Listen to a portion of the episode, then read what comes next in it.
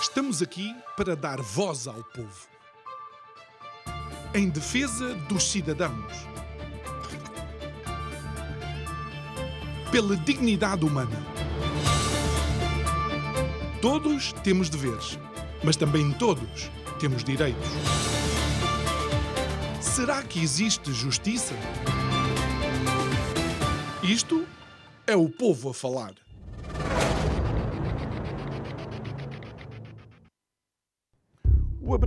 De 74 em Portugal trouxe de alguma forma a alvorada da possibilidade de uma sociedade diferente. Existia o sonho de desenvolvimento e de alguma forma tornar a sociedade um bocadinho mais igual. E é inegável que, de facto, durante o Estado Novo existiam algumas elites, algumas famílias que gravitavam à volta do poder. E, ao gravitar à volta do poder, beneficiavam, obviamente, também desse poder. Por incrível que pareça, eh, é natural que encontremos alguns casos durante o Estado Novo em que até a justiça era diferente entre uns e outros. Não podíamos de todo dizer que todos os cidadãos eram iguais perante a lei.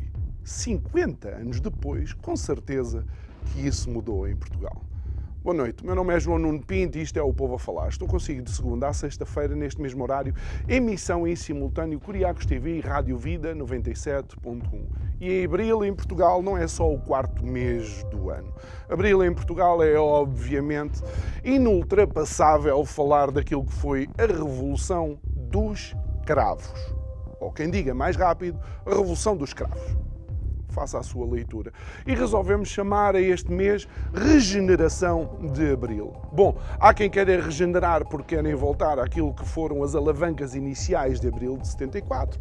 Há quem queira regenerar Abril dizendo que Abril tem que ser única e exclusivamente mais um mês do ano. Bom, há de facto vontade para tudo e mais alguma coisa. Aquilo que temos que pensar é se mudou alguma coisa do Estado Novo para cá, nomeadamente naquilo que é o relacionamento relacionamento dos cidadãos com quem os representa ou governa. Se não vejamos, será que realmente em Portugal todos os trabalhadores são contribuintes iguais perante o Estado. Existe equidade. Todo aquele que trabalha e faz os seus descontos está efetivamente em pé de igualdade com outro qualquer trabalhador. E não estou a falar de escalões, estou a falar de equidade, ou seja, a contribuição de cada um para o Estado e o benefício que cada um tem que receber desse mesmo Estado. O pior que tudo é de facto que esta relação entre os cidadãos e o Estado está cada vez mais deteriorada, porque há uma conversa de surdos, ou então conversa de mudos, ou então nem sequer falam uns com os outros. E quando têm que dizer alguma coisa, lá está o todo-poderoso e omnipresente Estado a verificar tudo. E a prova disso é que, pasme-se, ou talvez não, até quando a TAP tinha que fazer comunicação para a comunicação social, passa a redundância, o Estado tinha que aprovar. Fantástico. Digo eu que não percebo nada disto.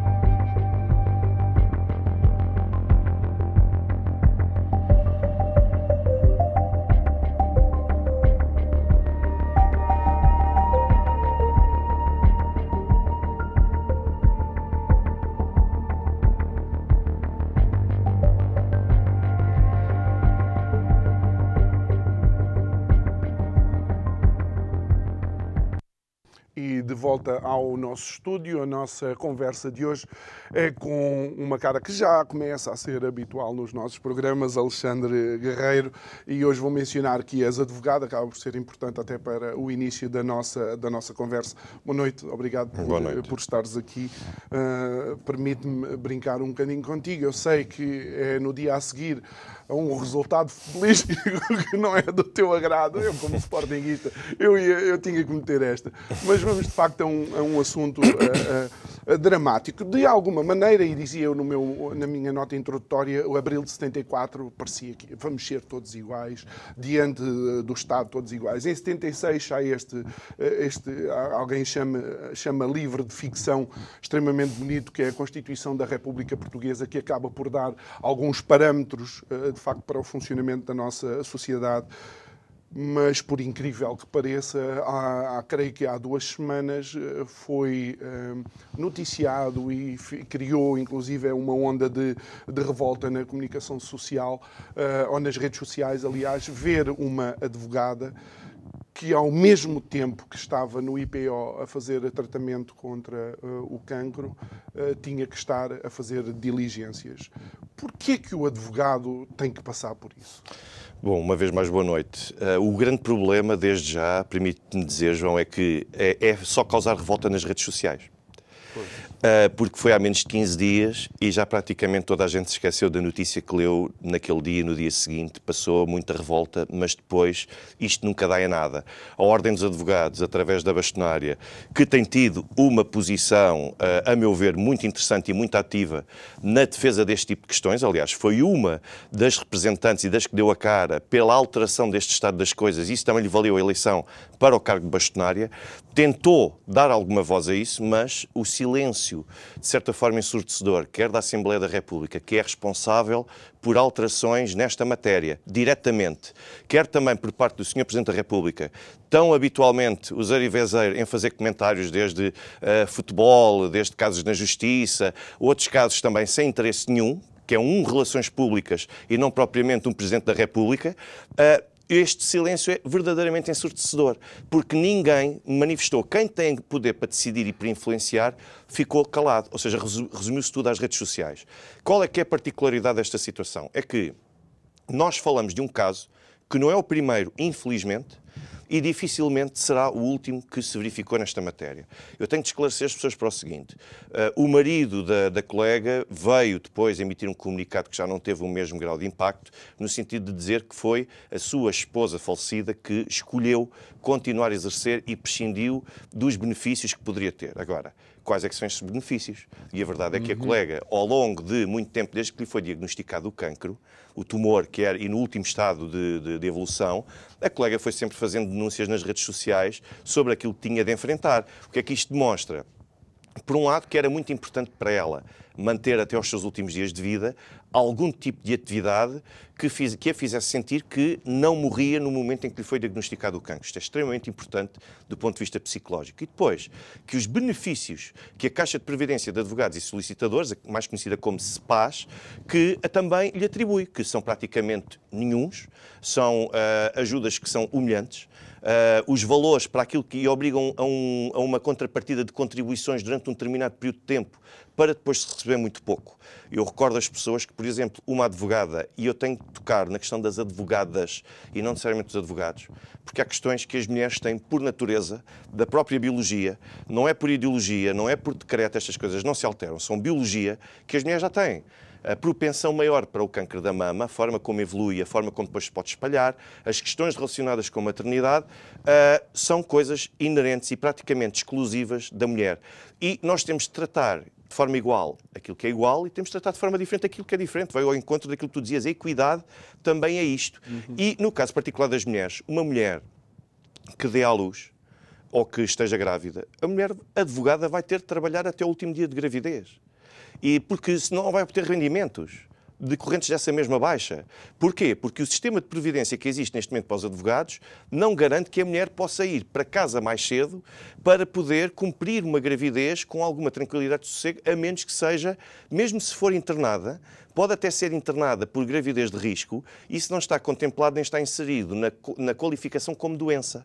Logo, a mulher não, a advogada não tem direito a isto.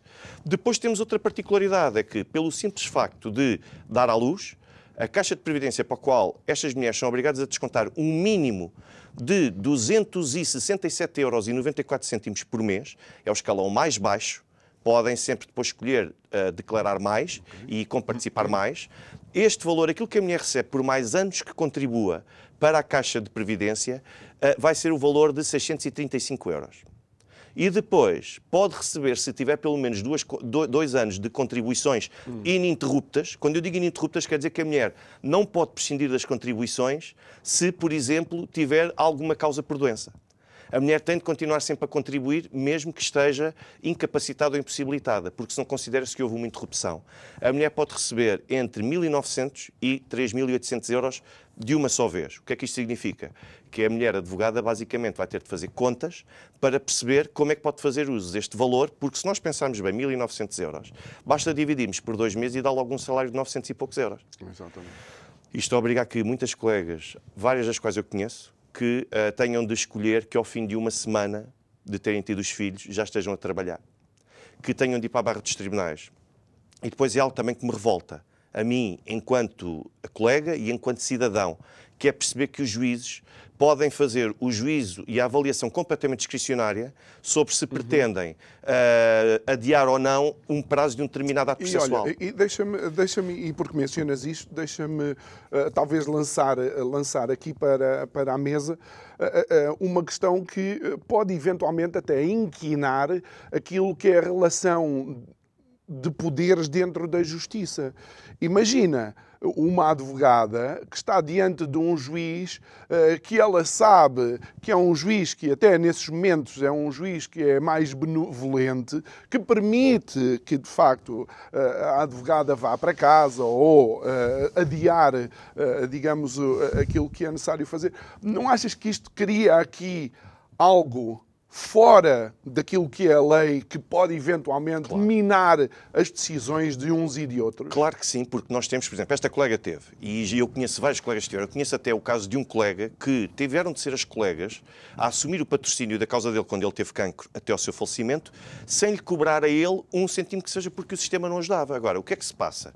Os advogados e as advogadas que estão numa situação grave desta natureza pedem muitas vezes uh, o prolongamento ou adiamento dos prazos ou até suspensão dos prazos, dependendo da circunstância. E depois cabe ao juiz fazer a interpretação se aquilo é motivo suficiente ou não para suspender o prazo ou para adiar. O que é que isto acontece? Que esta colega passou por isso, em que teve alguns juízes que, sem sombra de dúvida, reconheceram que sim, e houve outros que diziam que eh, isso não era causa suficiente porque ela poderia passar a causa, a representação por outro colega. Ou seja, isto é assumir que os advogados são todos iguais e que todo o tipo uhum. de atos podem ser praticados e devem ser praticados da mesma forma. Tem de haver uma lei e a lei não contempla isso, que obrigue os juízes, em casos desta natureza, ou que nem é o juiz, é que obrigue o ato processual em si a ter de ficar suspenso perante uma situação desta natureza, porque eu quero ser representado pela advogada A uhum. ou pelo advogado B. Não quero que seja o advogado C, D ou E que assuma esta causa, porque senão por isso vou procurar então um advogado mais barato, não vou procurar a qualidade.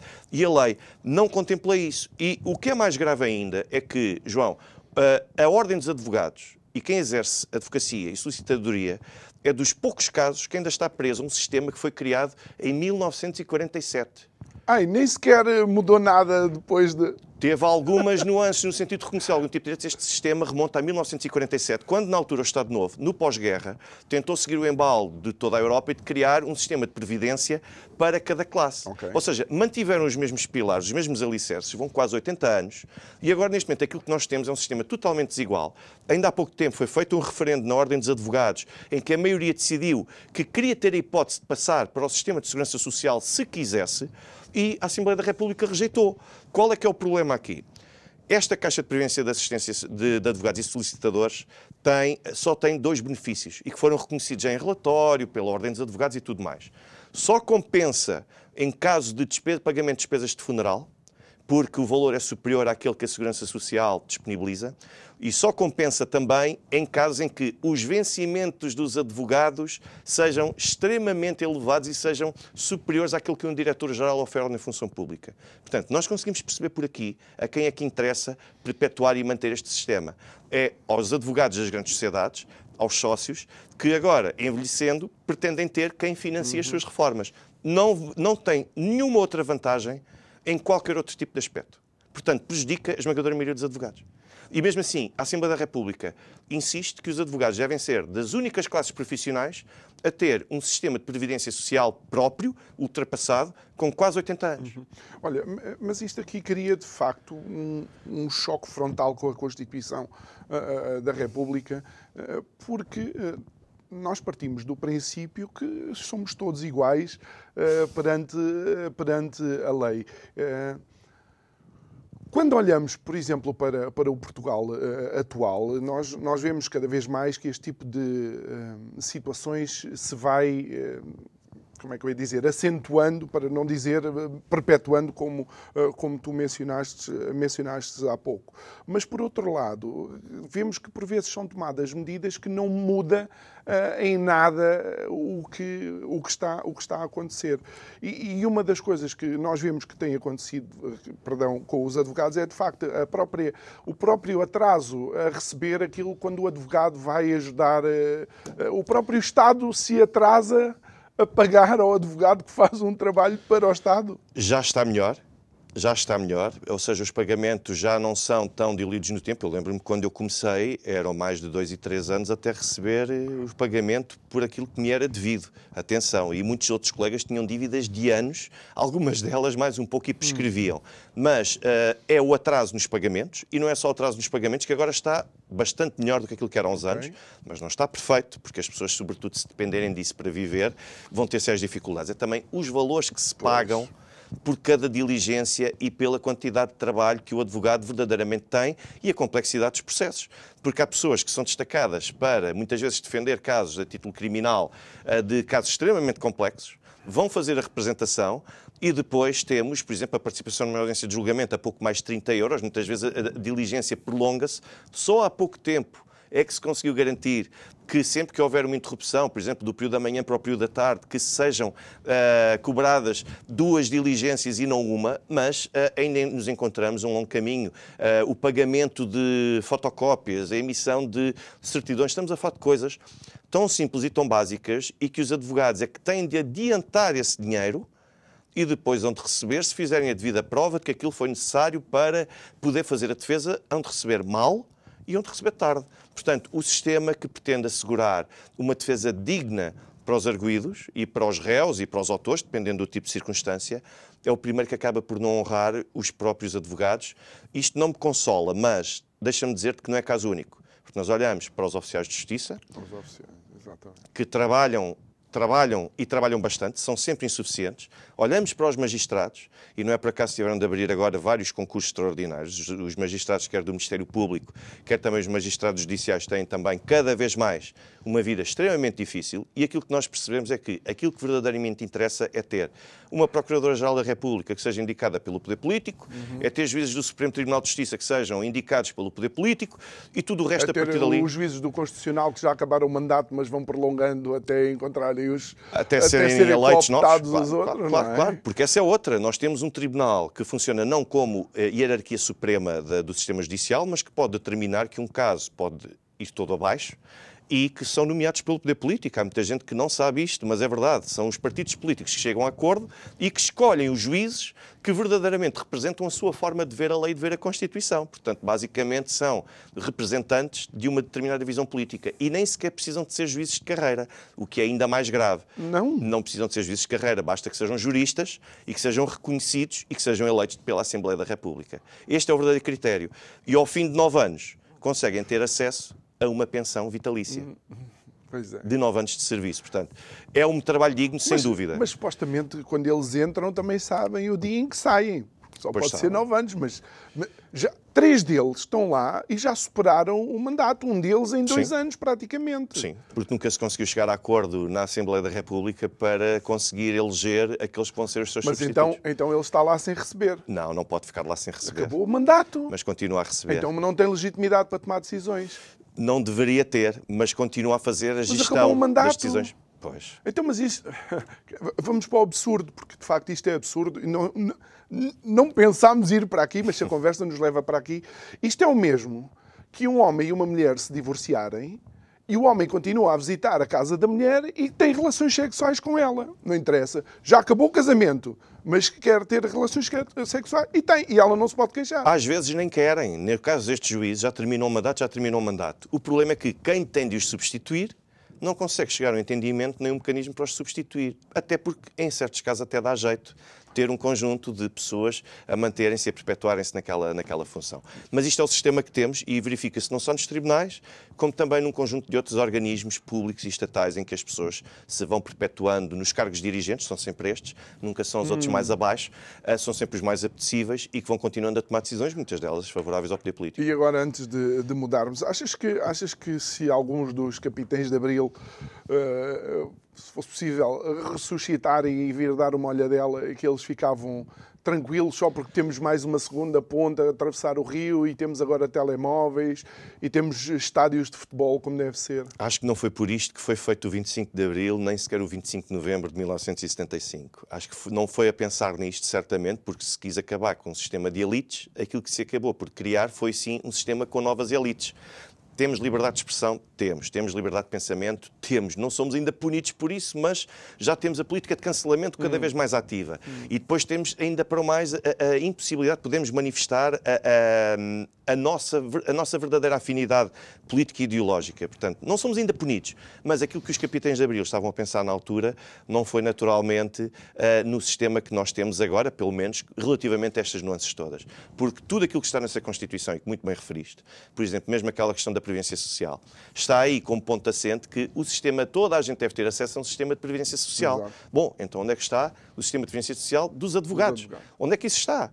Mesmo o sistema dos funcionários públicos, da RSE, tem sempre acesso à, à Segurança Social, mas depois tem um sistema complementar. Como é que os advogados não têm acesso a isto? Por exemplo, ou seja, não têm. Há cidadãos que são excluídos e depois temos um conjunto de outras pessoas que nunca contribuíram com nada para o Estado nada com um centímetro que fosse a título de imposto e tem logo imediatamente o acesso a isso.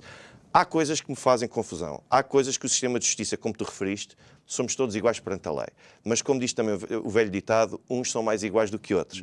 Portanto, e uh, a verdade é que existem, continuam a existir elites, continuamos a ter, quando nós falamos muitas vezes dos oligarcas da Rússia, nós só aplicamos isto para esse fenómeno da Rússia, mas nós em Portugal temos muitos oligarcas também, Ai, só que são chamados empresários.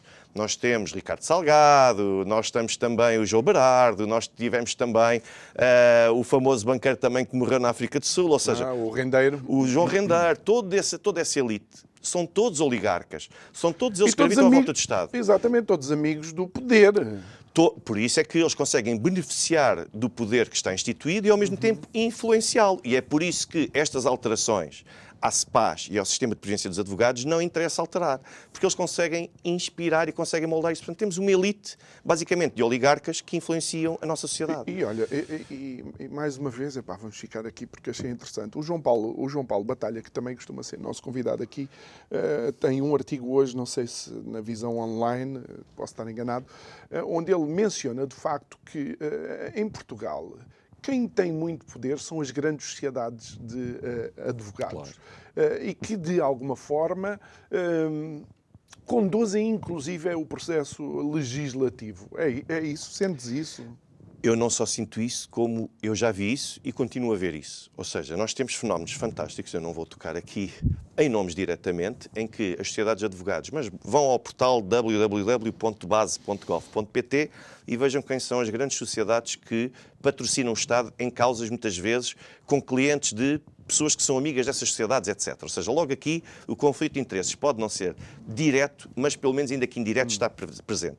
Patrocina o Estado nessas causas, patrocina órgãos estatais nessas causas e, muito importante, começam por apoiar o, o, processo legislativo no sentido de fazerem desde a redação de códigos e de alteração de legislação, indicam o que é que deve ser alterado, e depois tem outro fenómeno engraçado, é que como são essas sociedades que constroem essa legislação, eles sabem onde é que estão as lacunas e depois temos alguns advogados dessas sociedades a publicarem livros onde explicam onde é que estão as lacunas da lei e como é que podem aproveitar melhor a lei. Fora, as sociedades, fora as sociedades de advogados que apoiam clientes privados a contornar ou a navegar eh, essas leis. Uh, e temos vários que representam, exatamente, aproveitam. Uh, eles criaram as leis, criaram as leis com um conjunto de lacunas e depois representam outro tipo de clientes que vão tirar proveito dessas lacunas que foram criadas por eles nas leis. Isto existe, essas sociedades, até muitas delas são conhecidas, mas são as grandes sociedades que nós depois podemos ver que não é por acaso que aparecem, por exemplo, uh, como comentadores televisivos, uhum. aparecem a dar uh, a sua análise a um determinado uh, regime jurídico que entra em vigor. Agora, o problema é que as pessoas só veem o produto final as pessoas não veem os entretantos. E, por exemplo, a atividade, muita desta atividade não passa sequer pela Assembleia da República, passa pelo Governo. E o Governo tem um sistema, um procedimento. O Governo, independentemente da cor política, tem um procedimento legislativo que não lhe permite, ou que só lhe permite ele revelar, se quiser, quem foram as entidades que foram consultadas para participar naquele processo deveria ter um sistema igual ao da Assembleia da República, em que mostra quem é que deu origem à iniciativa, uhum. quem é que participou nela e quais foram os parceiros que recolheram. Nós só vemos o produto final. Mas eu tenho a certeza, já vi e asseguro, sobretudo em matéria de contratação pública, ambiente, energia, uhum. nós sabemos quem é que está a assessorar obras públicas, nós sabemos quem é que está a assessorar o governo quer no processo de tomada de decisão, a nível depois da atribuição de determinados atos e determinadas obras, quer também quem é que ajuda a preparar os atos para que se consigam encaixar ali um conjunto de situações. Enfim, uma verdadeira democracia moderna, não é? Mas a culpa é de todos nós. O nome deste programa é Isto é o povo a falar. E é também o povo a votar. As pessoas é que têm de perceber que a responsabilidade reside em cada um de nós. Mas isto é o fantástico da democracia, é que depois de tudo o que aconteceu, deram uma maioria absoluta a António Costa e estamos como estamos, não é? É verdade. É, é, faz parte da democracia. Eu já começo a questionar se de facto a democracia é verdadeiramente o sistema uh, ideal. Mas pronto, houve alguém que disse, não sei se foi o, uh, o inglês, o primeiro-ministro inglês, que disse que era o pior, o, o menor de todos os males, a democracia. Exatamente. Enfim. Olha, e, e, por falar num sistema que alguns acham eh, menos democrático, eh, que eu falo na, na, questão da, da Rússia, houve agora uma decisão do Tribunal Penal Internacional com um mandado de detenção não só de Vladimir uh, Putin, mas também a Maria Lvova-Belova. Uh, qual é a análise que tu fazes sobre isto? E, e, também era importante, se calhar, contextualizar com a audiência. Uh, quem é que o Tribunal Penal não pode julgar? Olha, antes de mais tenho de dizer às pessoas que eu acompanho as dinâmicas do Tribunal Penal Internacional já há 14, 15 anos. Portanto, a título permanente, que acompanho sempre essas dinâmicas para poder compreender a, a forma como funciona o Tribunal Penal Internacional. Há aqui uma particularidade. O Tribunal Penal Internacional não é um tribunal das Nações Unidas. É um tribunal que resulta do direito dos tratados. O que é que isso significa? Que só está vinculado ao Tribunal o Estado que decidir uh, assinar e ratificar aquele tratado. Só a partir daí é que aceita sujeitar-se e submeter a sua soberania à ação daquele Tribunal. Os Estados Unidos não quiseram fazê-lo, têm liberdade para o fazer. A Rússia decidiu também não fazê-lo, a China também decidiu não fazê-lo Israel decidiu não fazê-lo. É uma decisão legítima e soberana. Qual é a particularidade aqui? É que depois nós temos um tribunal, sendo produtos tratados, os tratados só se podem aplicar às partes que os assinam e querem fazer parte deles. A Rússia nunca quis fazer parte deste tratado. Portanto, este tratado, o Tribunal Penal Internacional não pode tomar decisões relativamente à Rússia. E não pode eh, tomar este tipo de decisões até porque depois temos uma particularidade muito curiosa. É que ao abrigo do artigo 98, número 2, do Estatuto de Roma, que cria o Tribunal Penal Internacional, os Estados que não sejam partes no Tribunal podem fazer acordos com Estados que sejam partes no Tribunal, em como eles se comprometem a não entregar os cidadãos desses mesmos Estados. Resumindo, os Estados Unidos têm 100 acordos bilaterais de não entrega de cidadãos com Estados que são partes no Tribunal Penal Internacional, o que proíbe esses Estados de poderem entregar e julgar cidadãos dos Estados Unidos. Os outros Estados, se não tiverem, paciência. Portanto, é assim que este tratado lida com estas coisas. Logo por aí, a decisão é ilegítima. Mas esta decisão ainda nula também por, outra, por outro motivo. É que eu tenho acesso aos documentos e eles são públicos, estão publicados pelo governo ucraniano e também pelo TPI, que diz que o TPI só vai investigar atos cometidos por russos e por milícias pró-russas, que não vai julgar atos ucranianos ou qualquer tipo de crimes que tenham sido cometidos pelos ucranianos. Então, e outra coisa, quem fornece a prova é a Procuradoria-Geral da República da Ucrânia. Então vamos lá ver uma coisa. Pretendemos fazer justiça internacional sobre todos ou não? Porquê é que não investigamos os crimes ucranianos? Como é que então a Ucrânia aceita a competência do TPI e depois não investiga os crimes cometidos pela própria Ucrânia? E é o procurador ucraniano que vai fornecer as provas para o TPI julgar?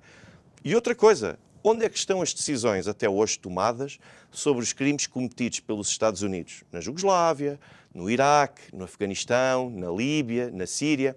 Eu recordo uma das decisões do, do Tribunal Penal Internacional sobre para que, é que não há, haveria de investigar os atos cometidos pelos Estados Unidos uh, no, no Afeganistão. Porque entendia, a justificação dos juízes foi esta: temos de arquivar este processo, porque neste momento afigura-se como não sendo um momento politicamente oportuno para avançar com o julgamento de um caso desta natureza. E ficou arquivado o processo. Ou seja, nós nunca vimos até hoje um chefe de Estado britânico, uh, norte-americano, francês, a responder pelas atrocidades todas que cometeram. Nós tivemos, eu recordo, aquele conjunto de fotografias e de vídeos de soldados dos Estados Unidos a cometerem atrocidades sobre cidadãos iraquianos, no... britânicos, sobre cidadãos do Iraque. Na prisão de Abu Ghraib. Abu Ghraib, exatamente. Nós temos isso. Isso é só um exemplo. Nós temos um conjunto de outras atuações também. De... Guantánamo, a legitimidade da existência de Guantánamo. Nós começamos logo por Guantánamo. Guantánamo é uma ilha cubana que está sob ocupação. Logo por aí que Cuba já reivindicou essa ilha. Começa logo por aí. Hum. E depois tivemos vários reclusos presos mais de 20 anos sem sequer uma, uma acusação contra eles impender. Portanto, o que é que distingue uma situação da outra? Eu recordo ainda que a secretária de Estado, Bill Clinton, Madeleine Albright, eh, na altura da, da intervenção no Iraque e do Kosovo, disse com orgulho, isto está publicado ainda hoje, que uh, tiveram na altura foi, tiveram de provocar as baixas necessárias e provocar a morte a, a mais de meio milhão de crianças.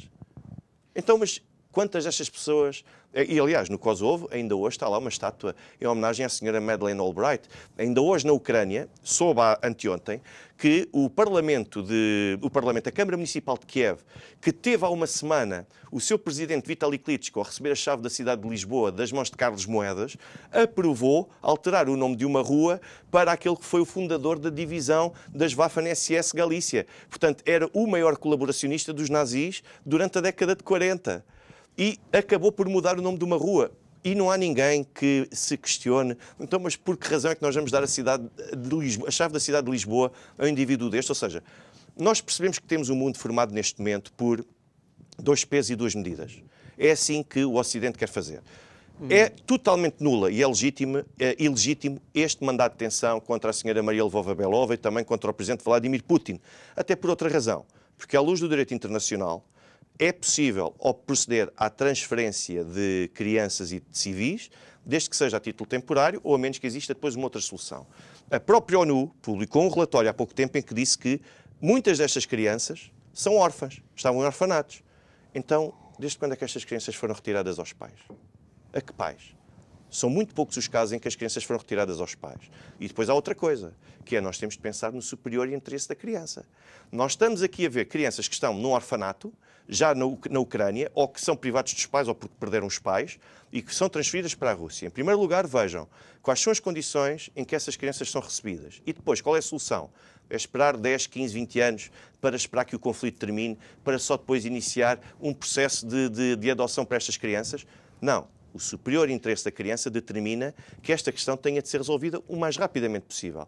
Não há qualquer tipo de crime internacional que possa ser imputado aqui. Agora, pode-se questionar se de facto certas crianças possam ser transferidas para algum local na Ucrânia onde elas sintam insegurança. Mas que locais são esses? Quando não os estão sob a sua proteção. Portanto, tenho de dizer que este mandato, mandato de detenção é ilegítimo, é nulo e todo este processo também é nulo, nem que seja, em última instância, também porque o presidente Vladimir Putin é um chefe de Estado em exercício e goza também de imunidade política e diplomática. E é um processo claramente político. Os Estados africanos denunciam a atividade do TPI já desde 2002, porque só visa praticamente ações de Estados que são considerados uh, como não queridos pelo Ocidente e os outros todos são poupados. Portanto, logo por aqui nós percebemos que isto é um, instru um, instrumento muito frágil, é um tribunal que não se confunde como sendo um tribunal das Nações Unidas, porque não é. É um tribunal criado por um conjunto de Estados e inspirado por um conjunto de Estados. Quem nomeou o atual procurador do TPI e quem fez campanha para ter o atual procurador-geral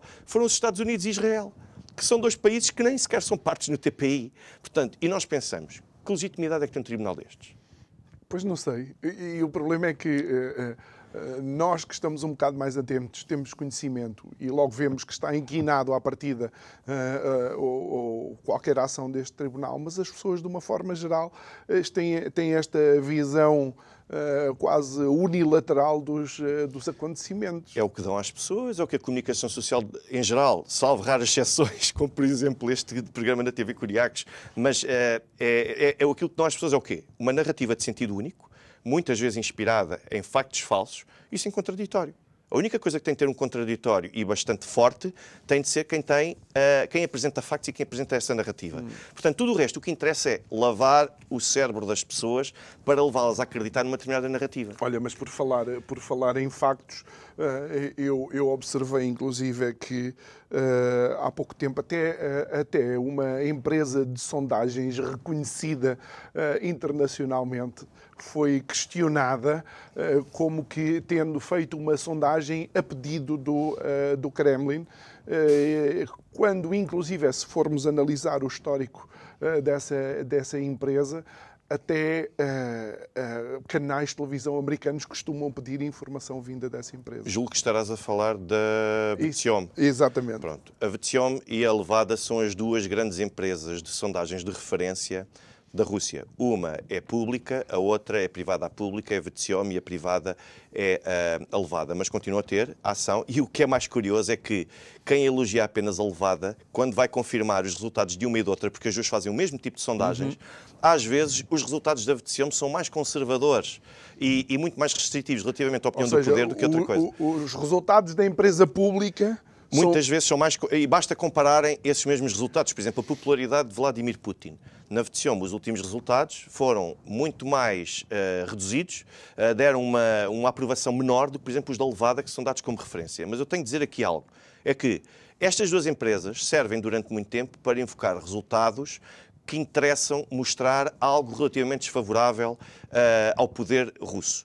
Mas procurem peças do Washington Post, procurem peças da Reuters, procurem peças da Deutsche Welle, portanto, duas grandes empresas de referência, eh, duas, dois grandes, três grandes centros de comunicação uhum. social de referência, e eles citam Uh, estas duas empresas como sendo as duas grandes empresas de referência e, de inclusive, inclusive é um país que aderiu agora à NATO por causa do conflito. A Finlândia tem uma universidade reconhecida que uh, diz que não, não uh, as sondagens da, da FCIOM eram perfeitamente legítimas e baseadas no, no, no processo científico eh, de análise de resultados. Ainda vai havendo alguma abertura aqui e ali para alguém assumir que realmente existe uma amostra de pessoas e um conjunto de sondagens. Aliás, eu recordo que uma das representantes da VTCOM neste momento trabalha num organismo dos Estados Unidos, salvo erro, não uhum. quero estar aqui a dizer ninguém erro, e que uh, recebeu sucessivamente vários prémios porque foi a pessoa que desenhou e concebeu o sistema de condução de sondagens na Rússia.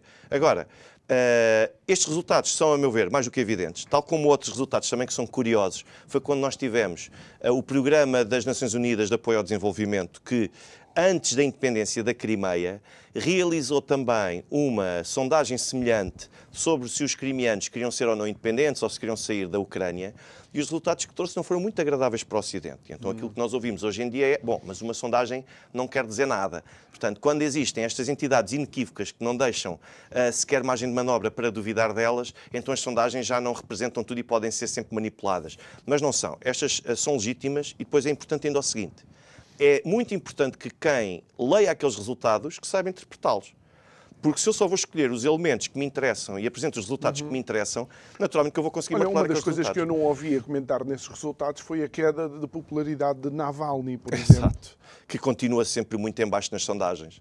O Navalny, uh, que sempre andou entre os 2%, 3%, por aí em termos de popularidade, chegou a ter mais popularidade do que Dmitry Medvedev, mas aqui não foi por mérito de Navalny, foi por demérito de Medvedev quando foi primeiro-ministro. E quem acompanha a dinâmica política na Rússia pode perceber que foram uhum. alturas em que foi aumentada a idade da reforma, enquanto uh, Medvedev foi primeiro-ministro, por exemplo, entre um conjunto de outras medidas impopulares, e nós podemos perceber que uh, o próprio Navalny nunca consegue atingir um ponto de popularidade, porque depois há também outras sondagens que mostram a quantidade de pessoas que entendem que são a favor da punição de Navalny, que há também uma percentagem significativa de pessoas, eu julgo que entre 10% a 15%, que acham que o processo judicial de Navalny também foi motivado politicamente. Mas é para se ver como, afinal, há alguma liberdade das pessoas, afinal, poderem expressar-se em como estas uh, uh, sondagens refletem a, a, intenção genuína do povo russo. Não, mas, mas isto leva-nos para outra coisa, é que, por exemplo, uh, isto acontece com o Navalny, acontece porque estamos num, uh, numa democracia doente, que é de facto um regime totalitarista, não é? Mas o que está a acontecer com Trump não é numa democracia ah, cheia de vivacidade e sem qualquer tipo de instrumentalização da justiça. Sim, e o que é que está a acontecer também com Edward Snowden? Portanto, é só, é só um exemplo. Tem que pedir refúgio e asilo político nos Estados Unidos. Por exemplo, Julian Assange nós falamos aqui da liberdade para os jornalistas. Nós temos também um jornalista espanhol que está neste momento preso na Polónia há mais de 18 meses, salvo erro, sem uma acusação formulada contra ele, acusado de espionagem em favor da Rússia. Mas até hoje, qual é que a acusação tem contra ele? Nenhuma. Nós temos presos políticos também na Catalunha que defenderam a, a independência da Catalunha.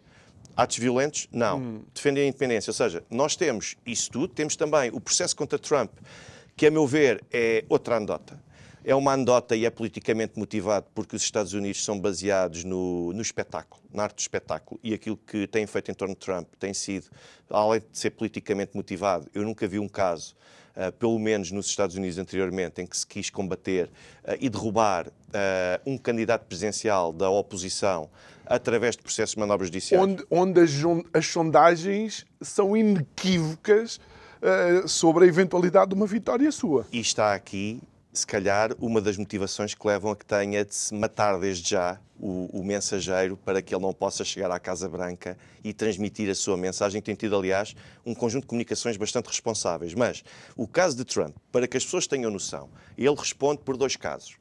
Um deles é do facto de tentar subornar, digamos assim, uma pessoa que sabia algo a seu respeito. E a outra é por um conjunto de ações de uh, fraude fiscal e por ter uh, causado uma determinada fraude, adulterado documentos fiscais.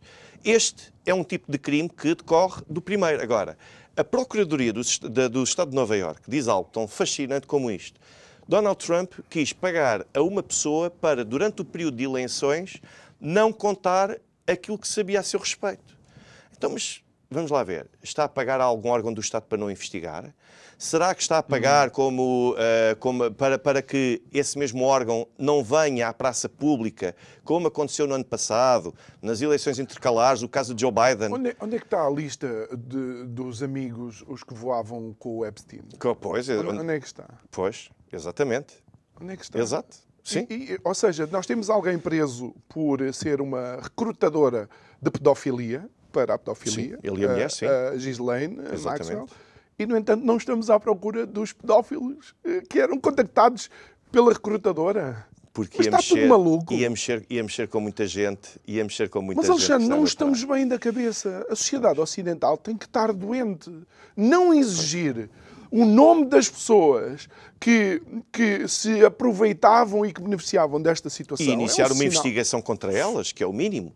Isto só demonstra como o tipo de política e de justiça nos Estados Unidos está completamente influenciado por questões ideológicas e por questões puramente políticas. Mas depois querem ser os xerifes do mundo, pelo menos a administração a Biden. E a Europa permite que isso aconteça. A e não, Europa... achas, não achas que foi interessante a afirmação do Macron uh, ao lado do Xi Jinping a dizer que se calhar a Europa tem que deixar de ser tão seguidista de Washington? Já não é a primeira vez que Macron tem uma intervenção desta natureza, já mesmo relativamente à intervenção militar da Rússia, à política de sanções. Eu recordo-me que logo no início desta intervenção militar Emmanuel Macron já tinha dito que uh, não, é, não, não podemos estrangular a Rússia, nem podemos tentar matar a Rússia, porque isso vai ser um problema para nós.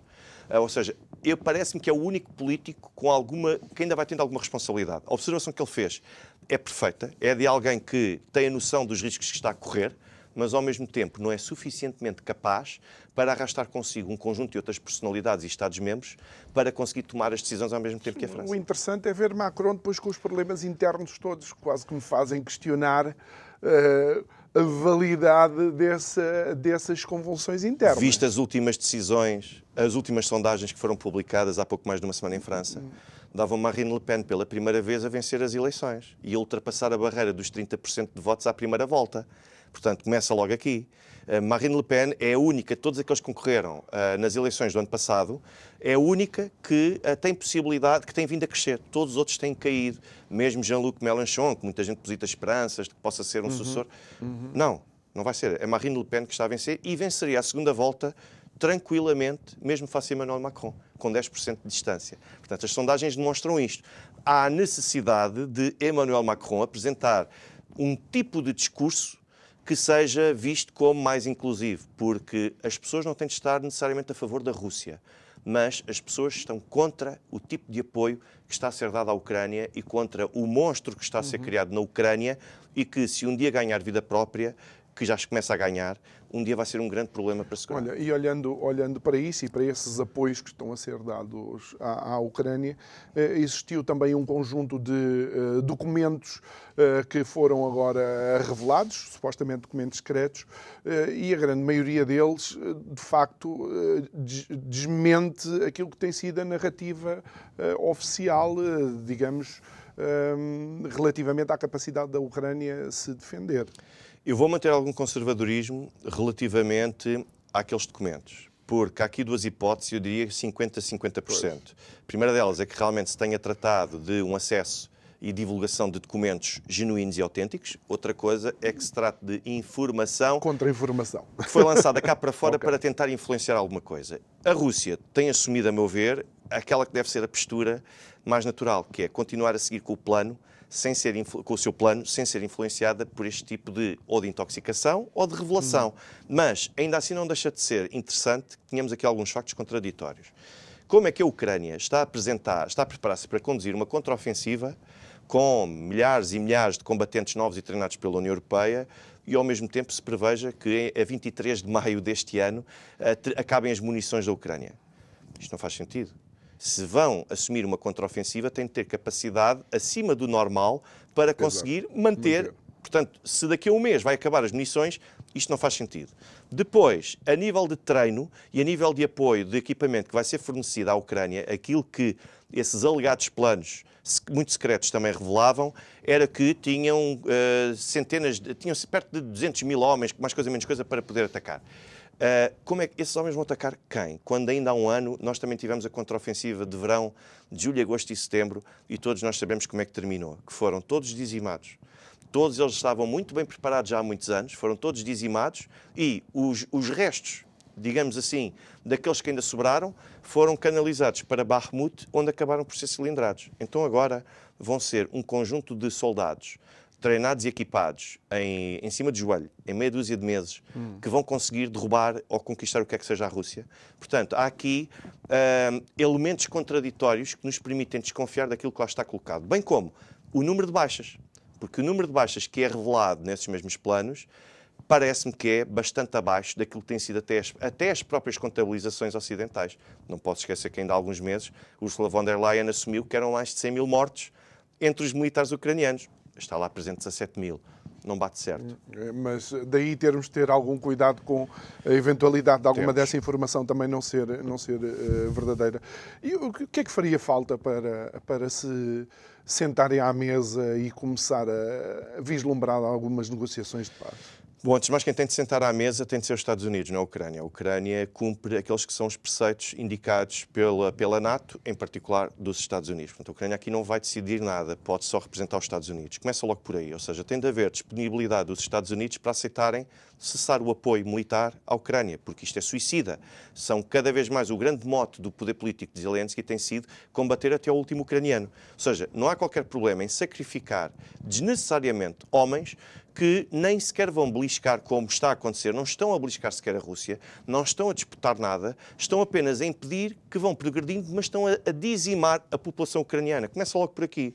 E depois, quando terminarem os apoios ocidentais, acho que só aí é que o poder político ucraniano e Washington vão ter capacidade para poder assinar e aceitar um determinado acordo de paz com a Rússia. Porque a Rússia não está a perder, a Rússia continua bastante sólida nos territórios onde se encontra e agora continua até a conquistar mais território. Portanto, tem, tem de haver a noção de que não é possível vencer este conflito. Não é. Pelo contrário, a única coisa que vai acontecer é haver o sacrifício de ucranianos enquanto nos Estados Unidos, a vários milhares de quilómetros de distância, as pessoas estão confortáveis a assistir a este espetáculo bastante triste, grave, em tempo real. Muito bem. E, e, Alexandre, eh, achas que Putin estaria disposto para sentar à mesa e falar com Washington? Com Biden, por exemplo? Eu acho que Putin está sempre disposto para sentar à mesa com Washington, tal como Joe Biden também está sempre disposto para sentar com Putin. O problema é uh, os, princ os princípios que eles têm básicos para se poderem sentar à mesa. E aqueles princípios básicos que Putin defende neste momento são inaceitáveis pelo Ocidente e os princípios que o Ocidente prevê também são inaceitáveis para Putin. Muito bem, Alexandre Guerreiro, obrigado por ter estado aqui connosco. Obrigado a si que nos acompanhou em mais um programa. Quero recordar que também estamos presentes nas redes sociais, o seu apoio é importante, mas importante também é que amanhã esteja de volta às 22 para mais um Isto é o Povo a Falar, com mais um convidado e mais conversa. Boa noite.